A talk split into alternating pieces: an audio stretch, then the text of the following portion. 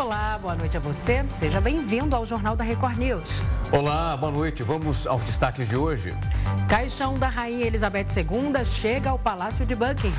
Milícias crescem 387% e ocupam metade das áreas controladas por grupos armados no Rio de Janeiro. Governo brasileiro muda regras sanitárias para a entrada de viajantes no país. E ainda, telescópio James Webb captura as primeiras imagens da nebulosa de Orion.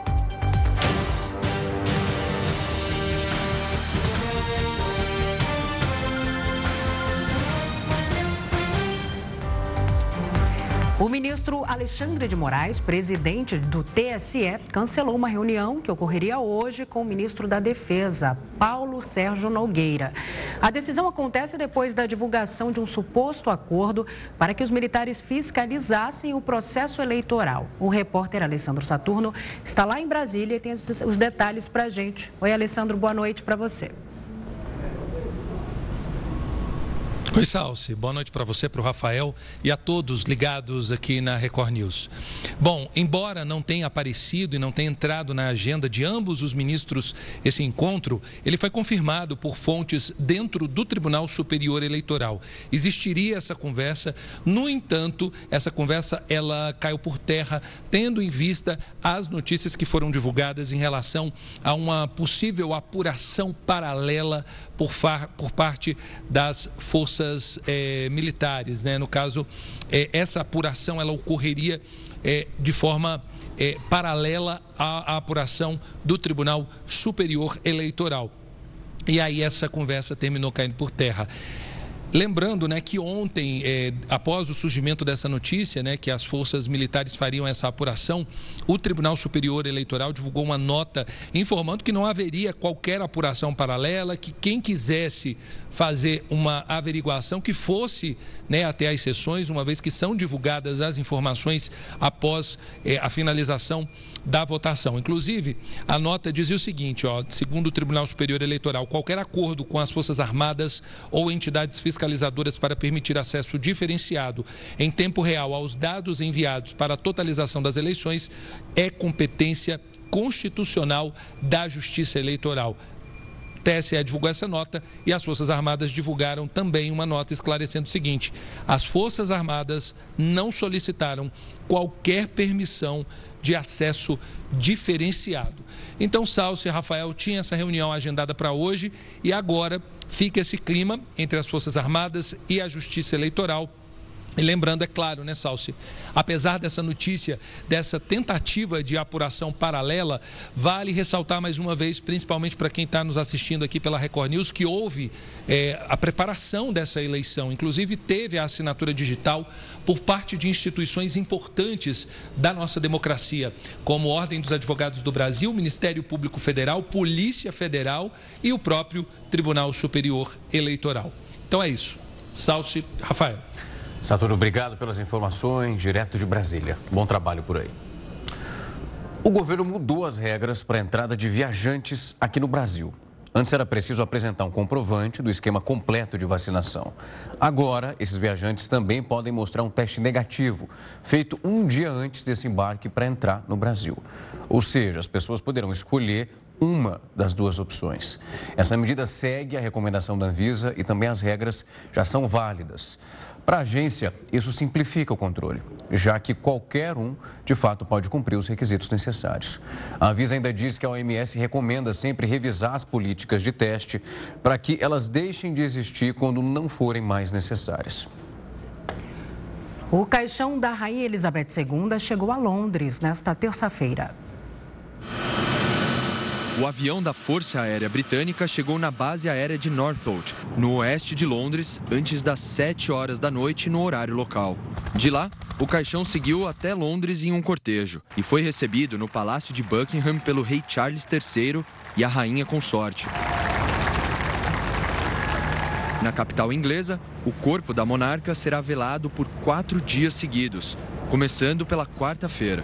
A família real teve a chance de se despedir da rainha em uma cerimônia privada no Palácio de Buckingham. A Polícia Metropolitana de Londres calcula que mais de 750 mil pessoas devem se despedir de Elizabeth II.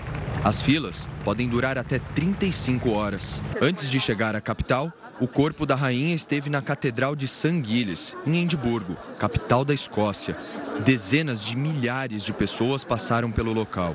Steven esperou mais de sete horas para prestar a última homenagem. É muito silencioso, como já era de se esperar. Estar tão perto da coroa é poderoso. Foi como um sonho. Não parece que é real. Oito pessoas carregaram o caixão, envolto com o estandarte real e uma coroa de flores brancas, as preferidas da monarca. Ao deixar a catedral, o único som que se ouvia era o da gaita de foles, instrumento símbolo dos escoceses. Os filhos da rainha acompanharam a saída do caixão, que aconteceu sob aplausos.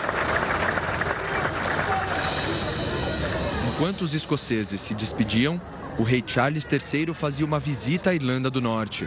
Essa era mais uma etapa de uma série de viagens do novo monarca pelo Reino Unido. O preço médio da gasolina nos postos caiu pela 11ª semana consecutiva. O Jornal da Record News volta já. Já estamos de volta e essa semana o clima de festividade do presidente russo Vladimir Putin, justamente na inauguração de uma roda gigante, contrastou com o recuo das tropas do país na Ucrânia. Essa postura desagradou, inclusive, alguns apoiadores do líder. Assunto para ele, Heródoto Barbeiro. Heródoto, uma ótima noite para você. Mostramos aqui logo na... ontem, falávamos desse, desse recuo ali, principalmente na Ucrânia, alguns territórios sendo mais uma vez reconquistados pelos ucranianos. De fato, é uma imagem para quem esperava do Vladimir Putin mostrando alguma resposta mais enérgica. A roda gigante, não sei se calhou muito bem, né? O Rafa, você gosta de andar de roda gigante? Eu gosto, mas agora tem labirintite, tem, tem que tomar cuidado, Heródoto. Ô, Salsi, vai ter uma aqui em São Paulo, hein? Ah, é? É. E tem aquela de Londres, que é muito famosa, chamada London Eye. London Eye. Olha lá. Linda. Agora, o Putin foi inaugurar, mas ele foi assim, uma, foi mais para mostrar para a televisão, que é completamente controlada lá pelo governo, pelo Estado, que está tudo indo bem, e até o apresentador lá da televisão, né, ele fala: olha, está acontecendo é, um, uma retirada por parte das forças russas, mas não é que nós estamos sendo derrotados, não. É que a gente vai reagrupar para voltar para cima dos ucranianos. Mas o que os nossos amigos devem entender é o seguinte: o Putin está no poder há 20 anos. Esse homem aí, ó, manda na Rússia há 20 anos. Muito bem. Acontece que ele tinha um sonho. Qual é o sonho? O sonho dele era, era, era em relação à Ucrânia. Três coisas. Primeiro, fazer uma blitzkrieg. Que, que negócio é esse? O que, que é blitzkrieg? Uma guerra relâmpago. Avançava para cima da Ucrânia, tomava tudo que fosse possível tomar e tomava a capital Kiev. Esse é o primeiro sonho dele. O segundo sonho é que quando as tropas russas passassem pela cidade da Ucrânia, o povo ia sair na rua aplaudindo os russos como libertadores. Isso não aconteceu também. E a terceira é que quando ele chegasse lá no palácio, pegaria lá o presidente, né, o presidente Volodymyr, prenderia o cara e o governo da Ucrânia cairia como um castelo de cartas. Nenhuma dessas três coisas aconteceu até agora. Por esse motivo, então, o, a imagem dele está ruim dentro do próprio, do próprio país. As pessoas estão vendo que ele não é tão poderoso fora como ele é poderoso lá dentro, mesmo porque a oposição está toda na cadeia os meios de comunicação estão todos sob censura, dizendo que é por causa dessa guerra que está acontecendo aí.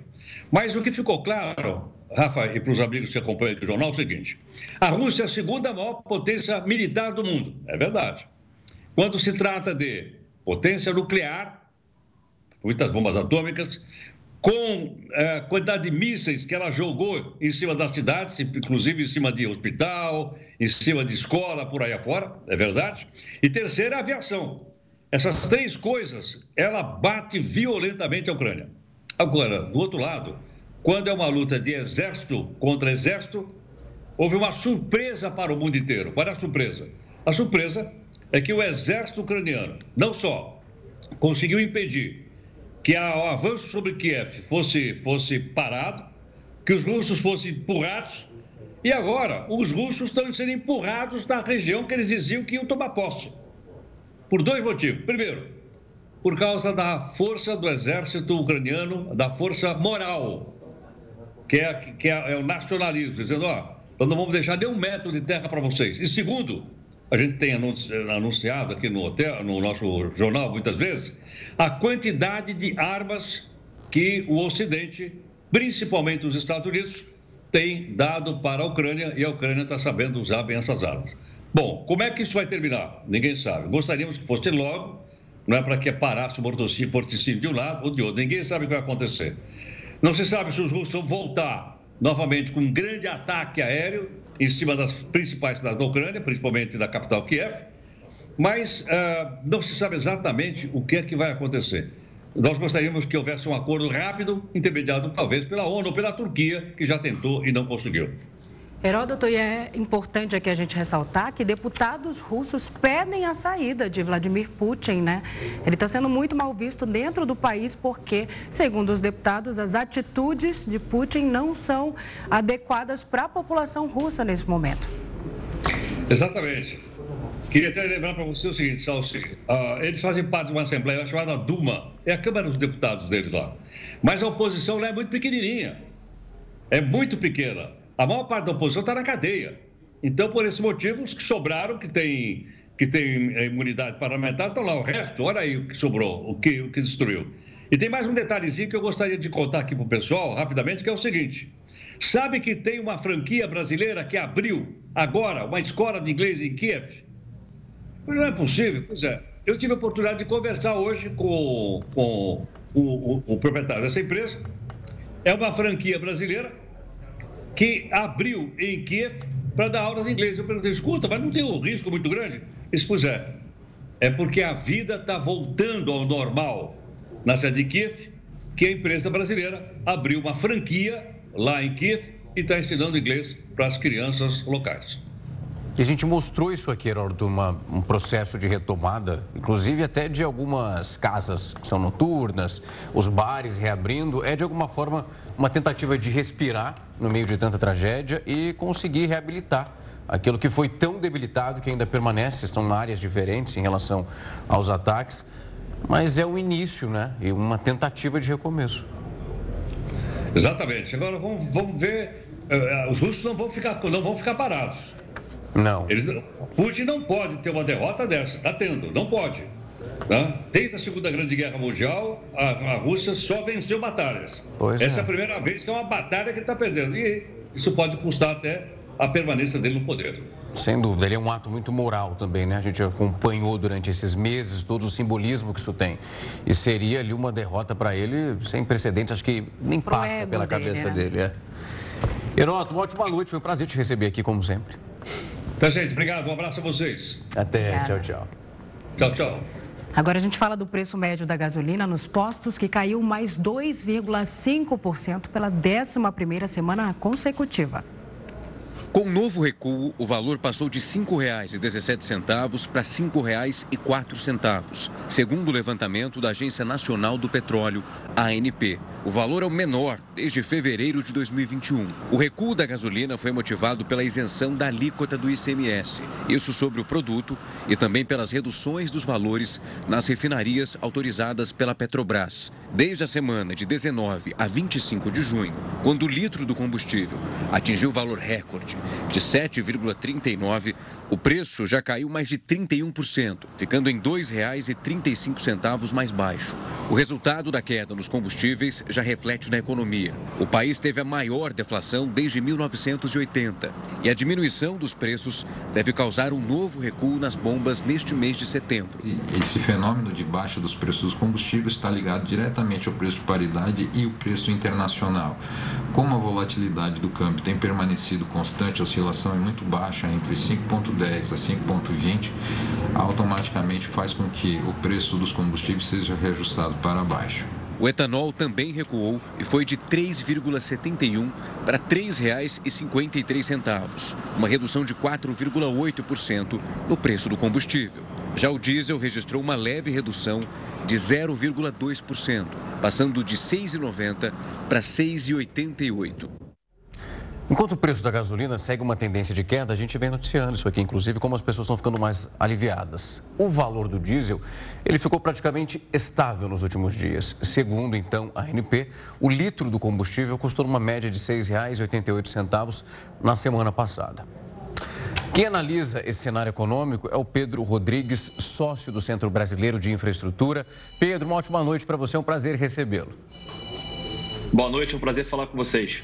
Pedro, quando a gente começa a analisar esse processo, nós tivemos ali algumas medidas que foram tomadas pelo governo envolvendo a gasolina automaticamente como um estabelecimento da alíquota ficando na casa dos 18%. Quando nós olhamos em relação ao diesel, essa porcentagem ela já não era muito diferente daquela que foi alcançada agora. Então nós temos ali alguns outros fatores, além da demanda também é diferente. Essa, esse é o início de composição para tentar entender esse processo? Olha, a gente tem, na verdade, no relação ao diesel, dois fatores importantes. Né? O consumidor ele sentiu menos a redução do diesel exatamente pelo motivo que você colocou. A alíquota de CMS da gasolina era muito mais alta do que a alíquota de CMS do diesel ou do gás de cozinha, né? do gás de botijão. Então, quando você teve lá aquela lei que diminuiu a alíquota, né? botou um teto de 18% na alíquota, a sensação para as pessoas, para o consumidor, foi de uma grande diminuição e isso não aconteceu no diesel, dado que a alíquota de diesel, do, do ICMS do diesel, já era mais baixa. Somado a isso, a gente tem hoje no mercado internacional, né, o Brasil ele é importador de diesel, assim como importador de gasolina e importador de GLP, que é o gás de cozinha. O mercado internacional de diesel anda muito volátil, um mercado muito mais complicado principalmente em razão da guerra entre a Rússia e a Ucrânia e o medo de falta de gás natural na Europa que tem levado os europeus a estocarem diesel, já que o diesel é o substituto direto do gás natural, principalmente para aquecimento das casas, o que tem feito com que o preço desse combustível fique mais volátil, mais caro no mercado internacional. Esses são os motivos que talvez a gente sinta menos a redução do diesel como a gente como vem sendo feito na gasolina. Oi, Pedro, boa noite para você agora da minha parte. Olha, para o consumidor sentir menos esse impacto com a gasolina, por exemplo, ele pode adotar outras saídas, como rodar menos ou então utilizar o transporte público. Agora, com diesel, é, o caminhoneiro, por exemplo, acaba sem, sem saída, né? sem ter como adotar outras soluções, ou então as termoelétricas. O que pode ser feito nesse caso? Olha, sem dúvida, né? O diesel é sentido indiretamente pela população como um todo, principalmente o Brasil é o sétimo maior consumidor de diesel do mundo. Né? A nossa logística de produtos, de pessoas, é praticamente feita pelos transportes rodoviários, que é grande utilizador e grande consumidor do diesel. Então, no curto prazo, a gente realmente não tem muito o que fazer, dada essa dependência que a gente tem do mercado internacional, o mercado internacional complicado como tá, que a gente está vendo. Agora, no médio e longo prazo, o país poderia adotar políticas de substituição do diesel. A gente poderia usar mais gás natural para a questão, das termoelétricas, a gente poderia usar mais próprio gás natural para os caminhões, né? É, o biogás também poderia ser um outro incentivo de um combustível renovável que poderia ser utilizado para o transporte rodoviário de carga. A gente precisa olhar essa dependência do diesel com mais cuidado para que no longo prazo a gente não fique tão dependente desse combustível quanto nós somos hoje. Cláudio, Ó, eu tô...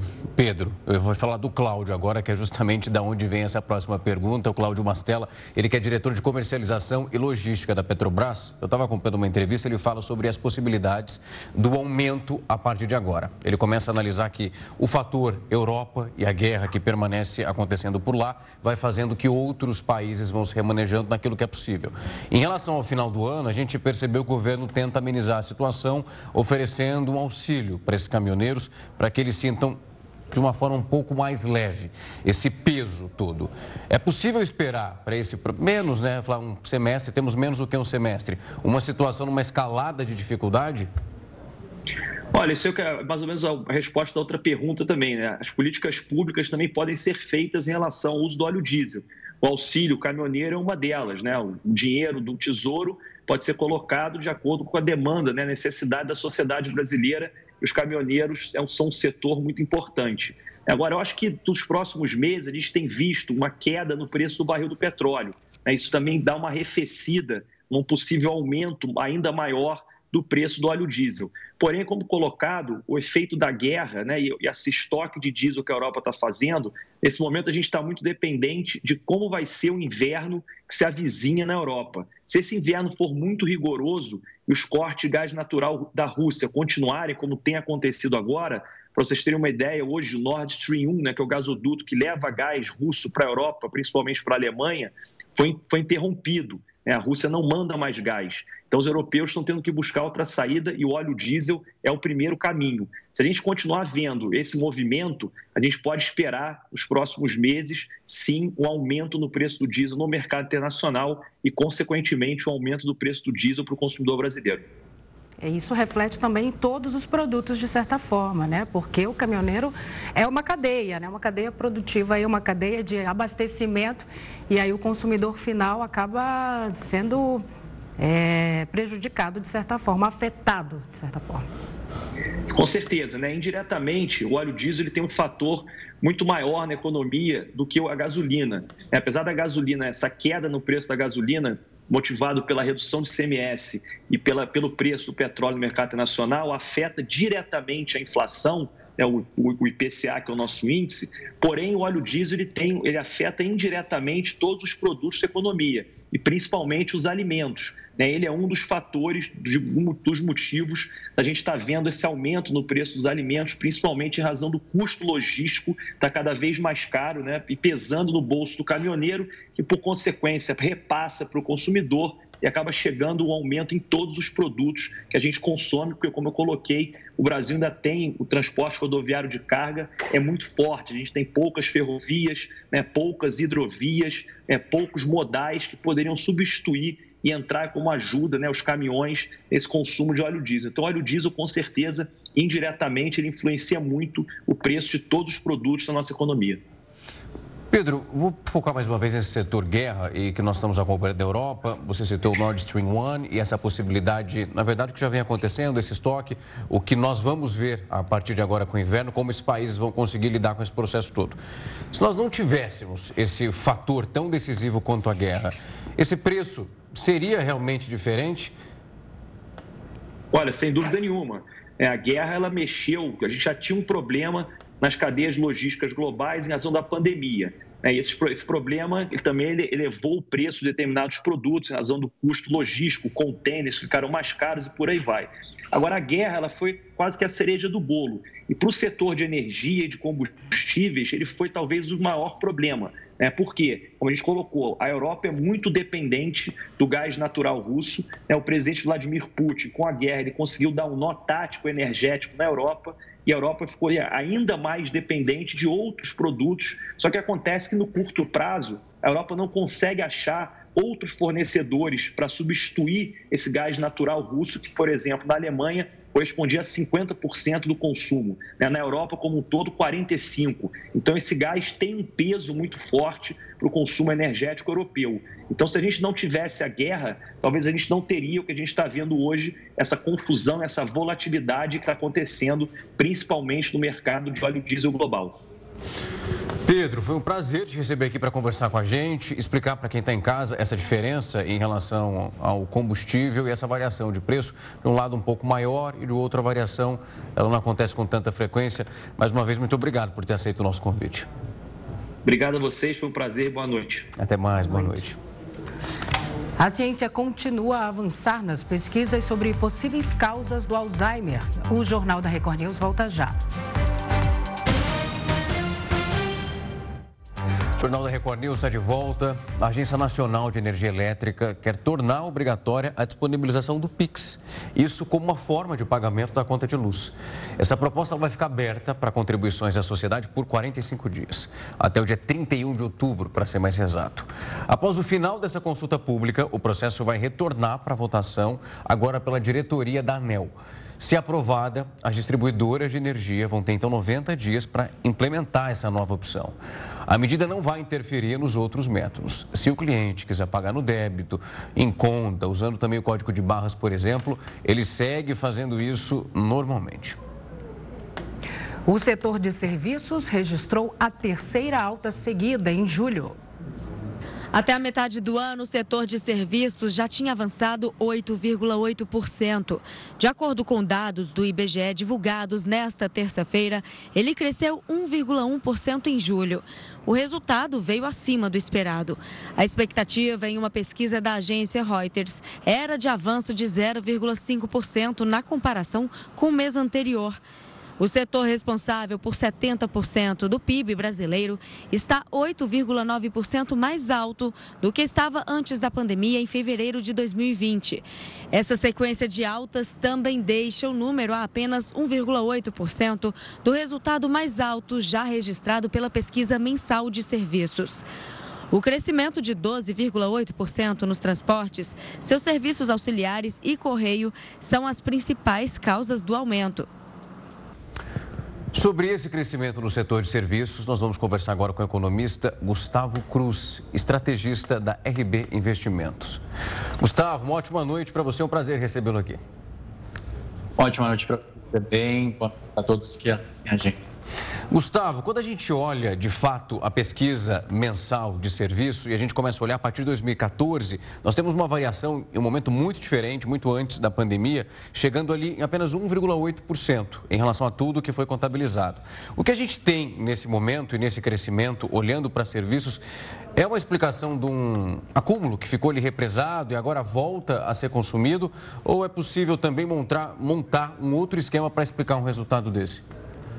Precisamente, acho que o acúmulo é o fator principal, mas existem outros como o boom do e-commerce, do comércio eletrônico. Mas primeiro vamos tocar na questão do acúmulo. De fato, nos últimos dois anos as pessoas não se sentiam seguras para sair, para consumir serviços, ou mesmo os serviços não estavam disponíveis. A gente teve né, o setor de eventos paralisado, o setor de esportes até voltava mais sem público, e restaurantes só podiam funcionar com uma parcela pequena do seu da sua capacidade total. Então, por isso, agora em 2022, pós o Omicron, no começo do ano, realmente as pessoas vacinadas se sentiram mais confortáveis, começaram a frequentar mais a parte de serviço. Então, no varejo, que foi muito forte em 2020 e 2021, a gangorra desequilibrou para o outro lado. Agora, a parte de serviço, que foi muito fraca nos últimos dois anos, volta, é, volta e volta com tudo. Por isso que cresce tão acima do esperado. Provavelmente no próximo ano vai reequilibrar. Mas a questão de e-commerce é algo que veio para ficar, de fato. A gente teve uma parcela da população que começou a comprar online e isso demanda o quê? Mais galpões logísticos, mais transporte de carga para levar esses locais para a casa das pessoas. E isso é algo mais duradouro, digamos assim. Sim. Gustavo, boa noite. É importante você falar sobre a questão do transporte. Falávamos sobre isso há pouco. É, como que o preço né, do, do, dos combustíveis, do diesel, enfim, não influenciou nesse crescimento, né? Que chegou aí no maior patamar da série desde 2014, como o Gustavo acabou de falar. Por mais que o preço do combustível tenha subido, a gente coloca dois pontos. O primeiro é a questão das commodities em alto, os preços dos alimentos em alto, o Brasil é um exportador relevante. E o segundo, o e-commerce. As commodities, depois da guerra na Ucrânia, elas subiram muito de preço. Então, o agronegócio começou a exportar ainda mais, o que exigiu um transporte de carga do interior do país para os portos. E isso ah, não parou, deve continuar ainda mais para frente com mais força. O Brasil abrindo cada vez mais portas, se tornando, estreitando laços comerciais com outros países. E o e-commerce, de novo, realmente as pessoas, talvez uma idade mais avançada, que muitas vezes nem entrariam no e-commerce, não confiavam tanto assim, existia também essa sensação de que será que vai chegar mesmo o produto? Agora já podem até consumir mais presencialmente, mas não deixam, não excluem de fato essa possibilidade de poder comprar online. Portanto, o transporte de cargas é um dos destaques. Colocaria também TI como um dos destaques do, do resultado do trimestre do IBGE. Gustavo, tem um ponto importante, acho que leva a gente também para um outro lugar de entender esse recorte do que foi divulgado. Quando nós olhamos para os serviços que foram colocados à disposição das famílias, nós temos também um crescimento, mas ali é uma taxa de uma queda de 5,7% em relação a fevereiro de 2020. É possível fazer uma leitura que há uma demanda represada, como você informou, e os outros pontos que vão fomentando esse processo todo, mas há também a situação econômica do país. As pessoas estavam com uma, com uma vontade de consumir, mas tem gente que, mesmo com a possibilidade de compra, não tem a possibilidade de pagamento pela queda da renda. Perfeito. Provavelmente a partir de agosto, com o auxílio caminhoneiro, auxílio taxista, o auxílio Brasil subindo de valor, aí nos próximos meses a serviços às famílias diretamente, restaurantes, salões de beleza, devem ter uma demanda um pouco mais forte. Por outro lado, por exemplo, você viu parte de turismo, que foram as primeiras férias escolares que as pessoas puderam levar seus filhos para viajar já vacinados, já sem ter tantas exigências para entrar em alguns locais. E foi um dos destaques do mês de julho. As pessoas viajaram mais, os hotéis tiveram uma ocupação maior, as aéreas tiveram uma ocupação de seus aviões mais elevada e os destinos turísticos tiveram destaque também para esse mês. Então, parece que vai equilibrando ainda. Provavelmente no último trimestre, aquele último trimestre que vai ter a Copa do Mundo, serviços das famílias vão ter um destaque interessante. Então, a expectativa é que o crescimento seja ainda maior nos próximos meses, Gustavo. Exatamente, a gente deve ter um setor de serviços ainda sendo o motor da economia brasileira no começo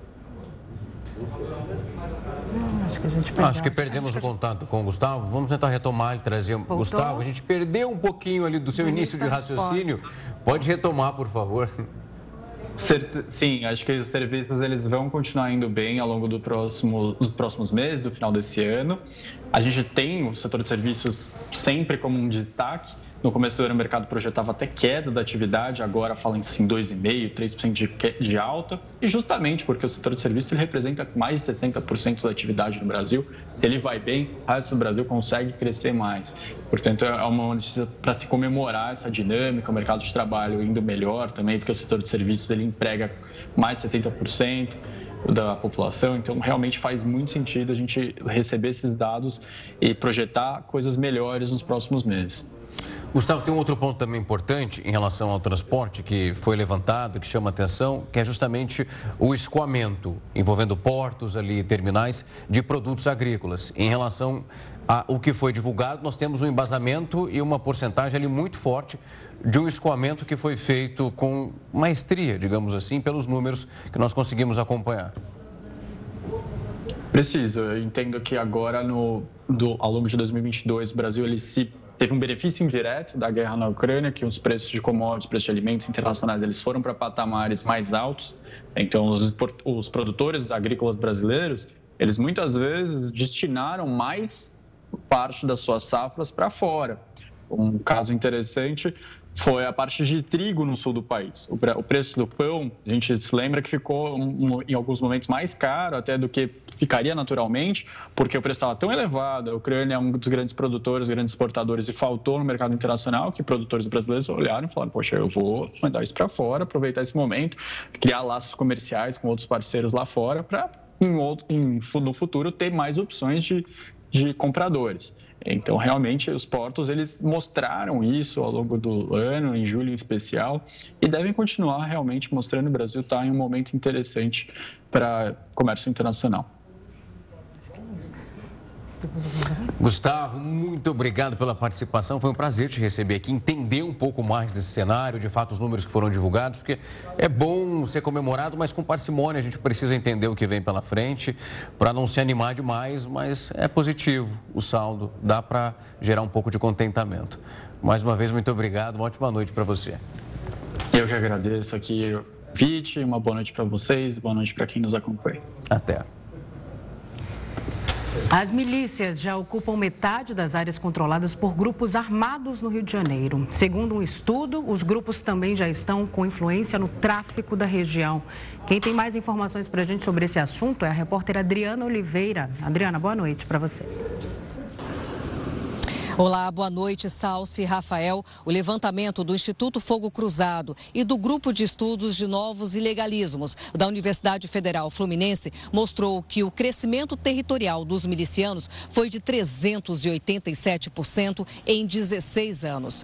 Segundo os números, 10% do estado do Rio de Janeiro já está sob domínio de grupos. O relatório também apontou que as milícias alcançaram a influência do tráfico de drogas e passaram a ocupar metade das áreas dominadas por grupos armados na região metropolitana do Rio de Janeiro. Enquanto isso, mais de 2 milhões de pessoas estão sob o controle da facção do tráfico de drogas Comando Vermelho. De 2006 a 2008, o espaço total ocupado por grupos armados era de 8,7%.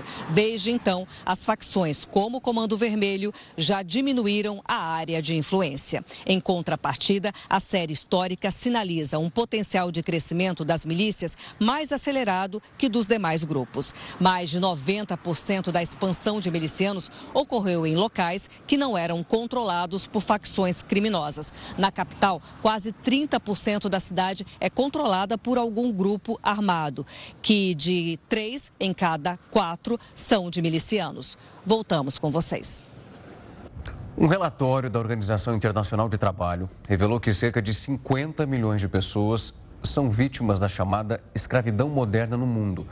Essa estimativa é que mais de 27 milhões de pessoas sejam submetidas a trabalhos que são forçados e 22 milhões de pessoas acabaram se casando contra a própria vontade.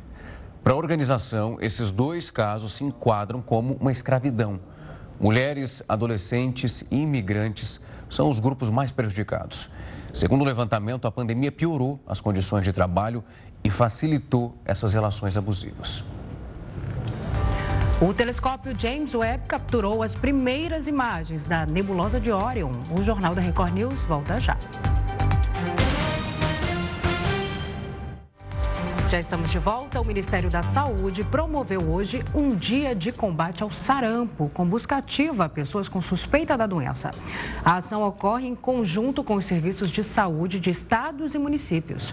A busca é feita para localizar casos suspeitos de sarampo ou rubéola nos estabelecimentos de saúde públicos ou privados, além dos estabelecimentos comunitários, como casas, creches, escolas e ambientes de trabalho.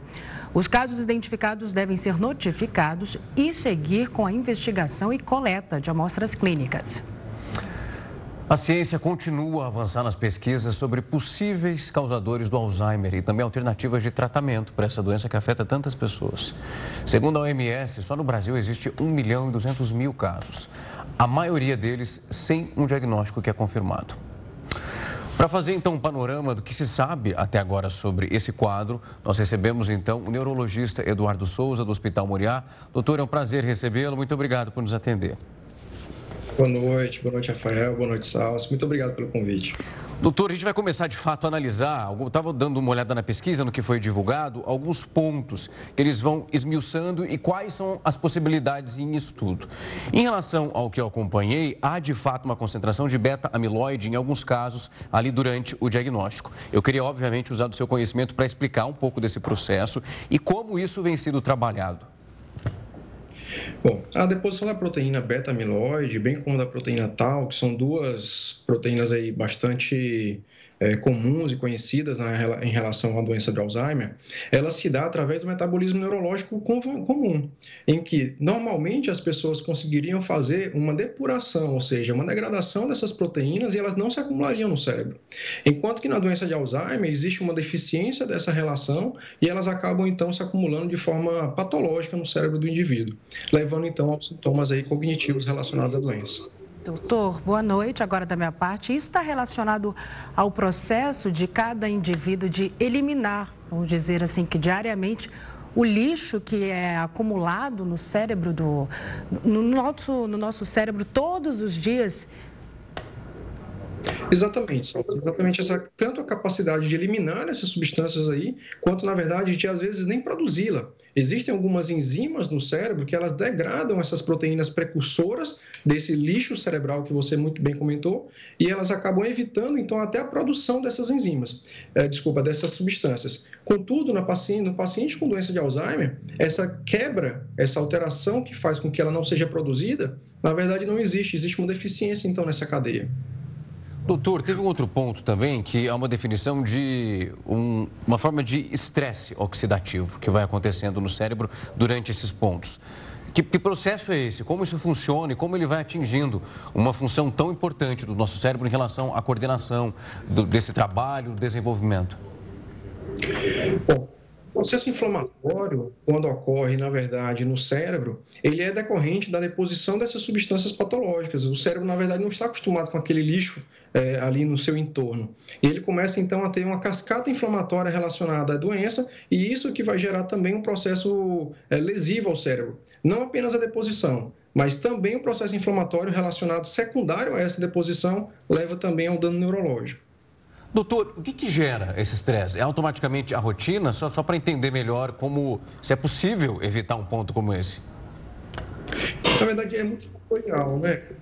Nós entendemos que não só a rotina do indivíduo, como alguns fatores de risco também relacionados. Por exemplo, a hipertensão, que leva a uma alteração do fluxo sanguíneo cerebral, isso gera um estresse oxidativo no cérebro, gera um estresse de um hipofluxo no cérebro.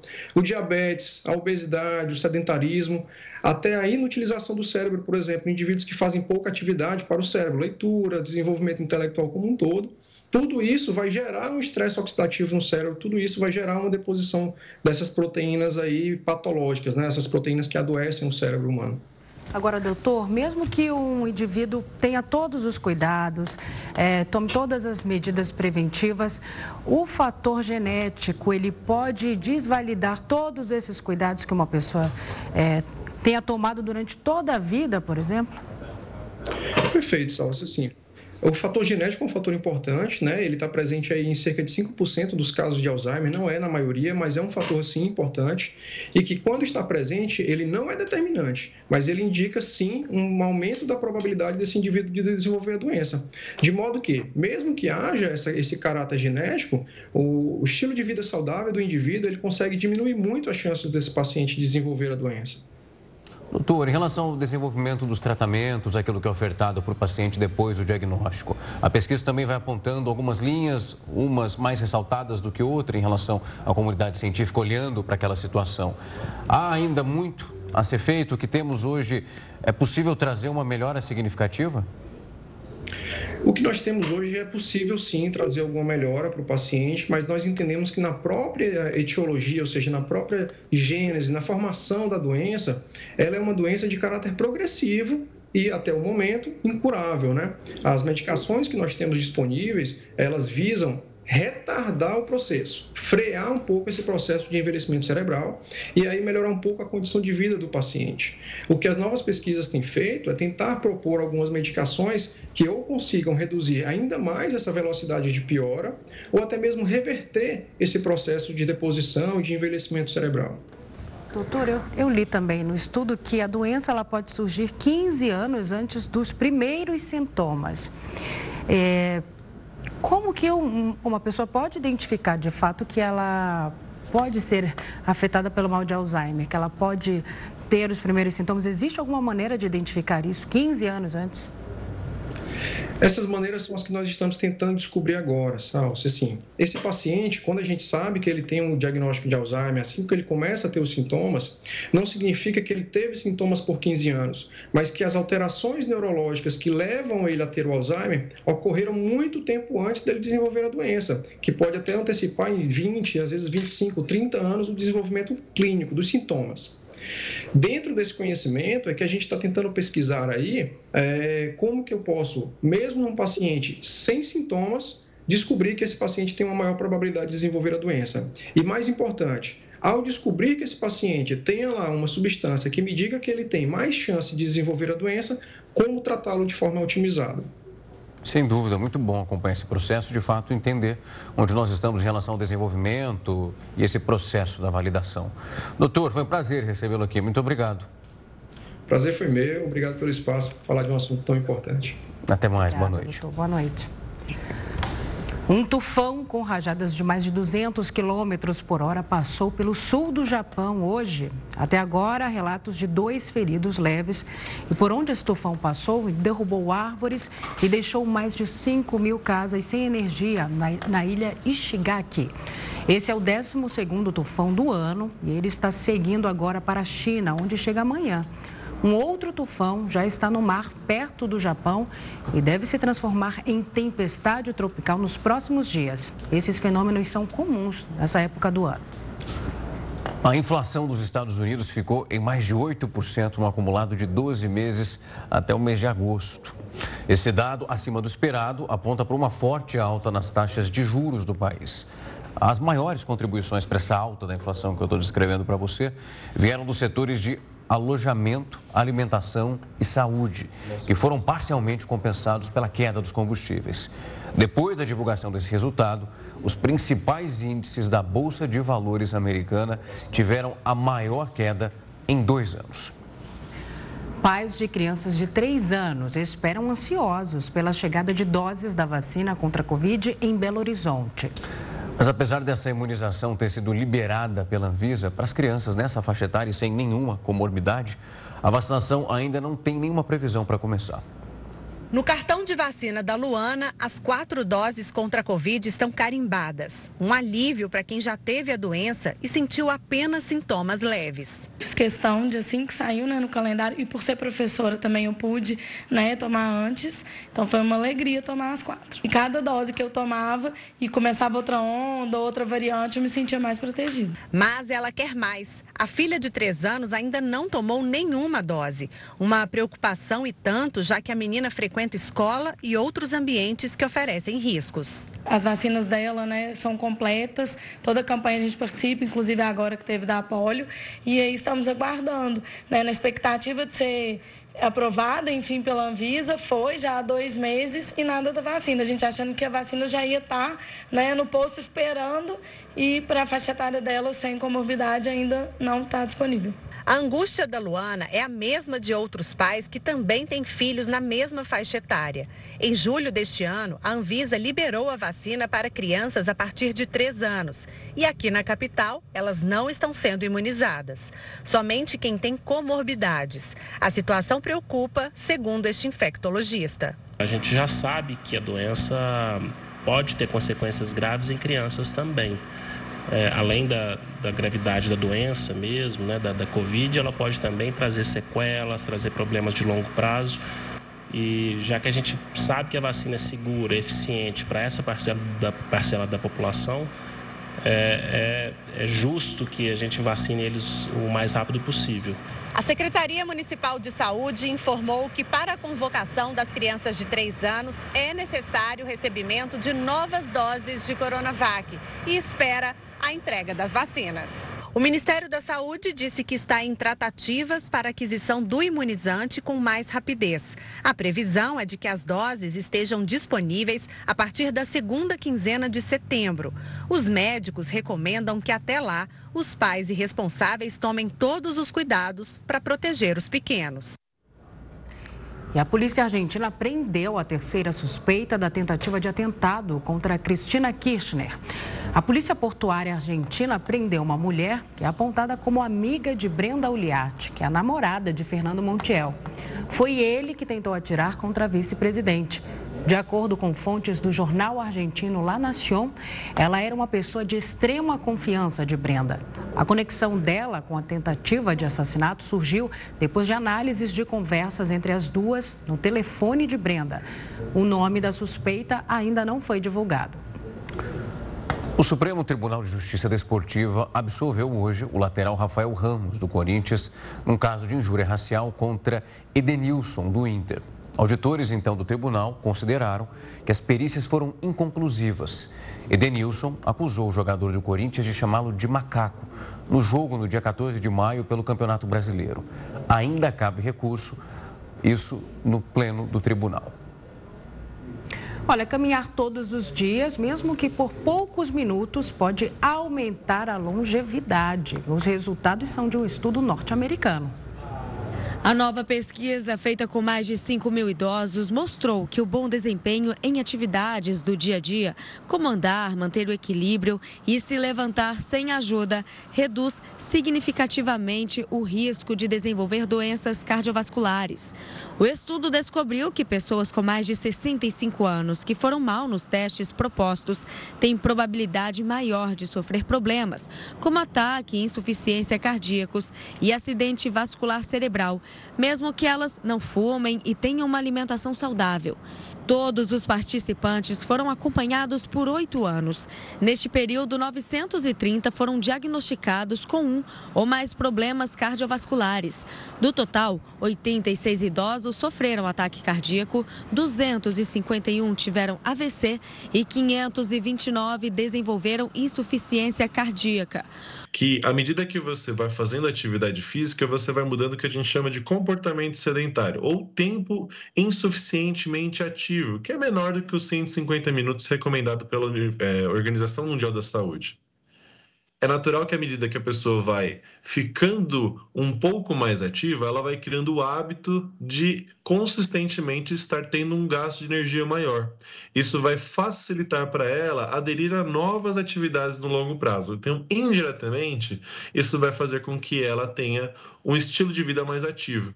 Os resultados mostraram que os adultos com pior pontuação de atividades no estudo tiveram 47% mais propensão a sofrer pelo menos um tipo de doença cardiovascular. Hoje tem estreia aqui na Record News, é a nova temporada de A Fazenda News. Pois é, e a nossa apresentadora, Fabiana Oliveira, tem um recadinho especial pra gente. Ah, eu já descobri muita coisa aqui na sede da Fazenda 14. Já sei que tem animal novo. Ali, ó, vou mostrar para vocês todos os detalhes. Sempre no nosso after em A Fazenda News. Tem estreia na Record TV. A Fazenda 14 tá chegando e a gente chega junto com a Fazenda News. Vamos nessa? Tá chegando a hora, então não vai esquecer. Logo depois da Fazenda 14 começa aqui na Record News, a Fazenda News, a Fabiana Oliveira e um timaço. Vamos comentar tudo o que rolou nessa nova temporada do reality. Você não pode perder. O atacante brasileiro Neymar segue brilhando neste começo de temporada na França. O brasileiro registra o melhor início de temporada em toda a carreira. São 10 gols em 9 jogos disputados. O brasileiro só não marcou em duas partidas. Amanhã ele estará em campo novamente pela Liga dos Campeões. Neymar ainda participou de outros 7 gols com assistências. Um bom sinal para o Brasil em ano de Copa. O cineasta francês Jean-Luc Godard morreu aos 91 anos. Ele ajudou a fundar um dos movimentos mais importantes do cinema mundial. Conhecido pelo estilo único de filmar, o diretor foi o responsável por obras como Acossado e Bando à Parte. Godard deixou a sua marca na história do cinema com uma série de filmes politizados durante a década de 60. Foram mais de 40 longas-metragens ao longo de 70 anos de carreira o presidente da França, Emmanuel Macron, lamentou a perda do que ele chamou de um tesouro nacional. O telescópio James Webb capturou as primeiras imagens da nebulosa de Orion. A nebulosa fica na constelação de Orion, a 1350 anos-luz da Terra. Essas grandes nuvens são encontradas no espaço e são formadas de poeiras cósmicas e gases, como o hélio e o hidrogênio. As imagens feitas pelo telescópio deixaram astrônomos impressionados.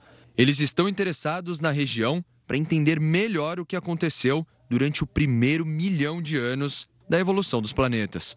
As fotos são partes do programa Early Release Science. Mais de 100 cientistas de 18 países diferentes estão envolvidos nas pesquisas. O James Webb é o telescópio espacial mais poderoso já construído. Ele tem um espelho de mais de 6 metros e um protetor solar do tamanho de uma quadra de tênis. Webb conseguiu as imagens por ter tecnologias que penetram a poeira, que impedia telescópios anteriores, como o Hubble, de fazer os registros. As imagens são incríveis. A gente estava falando que parece proteção ali que a gente coloca no computador, então no celular. É incrível. Bonito demais. Bonito mesmo.